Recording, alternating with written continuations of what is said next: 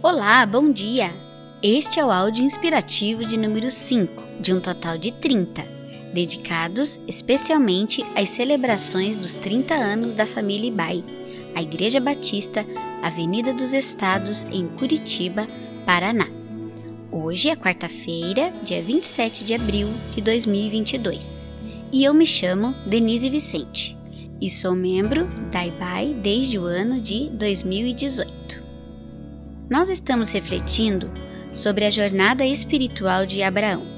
A Bíblia diz que Abraão foi o pai da fé, porque o cumprimento final da promessa de Deus a Abraão se realizou através de Jesus Cristo. Por essa razão, Abraão constitui, para todo cristão, um grande exemplo inspirador do que significa caminhar com Deus mediante a fé. A nossa meditação de hoje está baseada na leitura bíblica do livro de Gênesis 12, do 10 ao 13.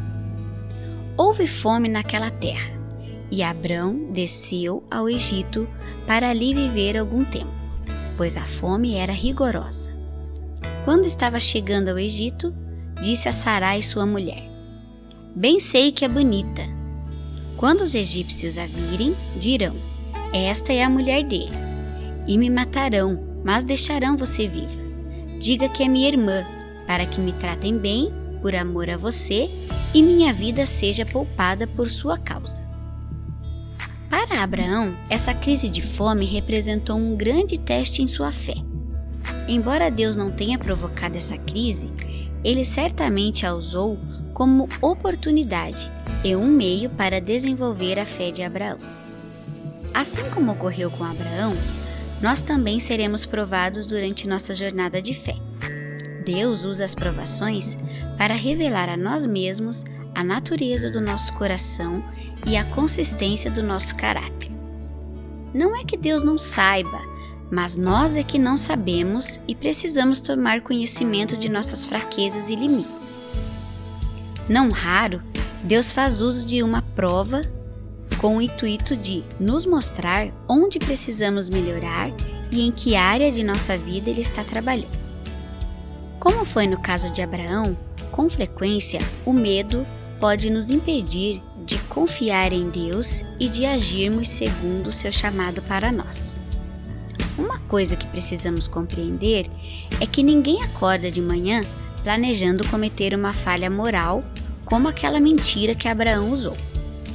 É mais comum em nossos dias começarem com a melhor das boas intenções e então sobrevir-nos uma crise. O apóstolo Pedro, em sua primeira epístola, 1 Pedro 1, versículo 7, declarou: Assim acontece para que fique comprovado que a fé que vocês têm, muito mais valiosa do que o ouro que perece, mesmo que refinado pelo fogo, é genuína e resultará em louvor glória e honra quando Jesus Cristo for revelado. Se você sabe o que Deus quer que você faça, procure estar atento e obedeça como deve ser feito. Pare de esperar até que seja fácil e desista de tentar achar alternativas de meio termo. Não espere até que todos os detalhes estejam resolvidos, senão você nunca irá dar o primeiro passo. Lembre-se sempre que o chamado de Deus é uma oportunidade para crescer na fé.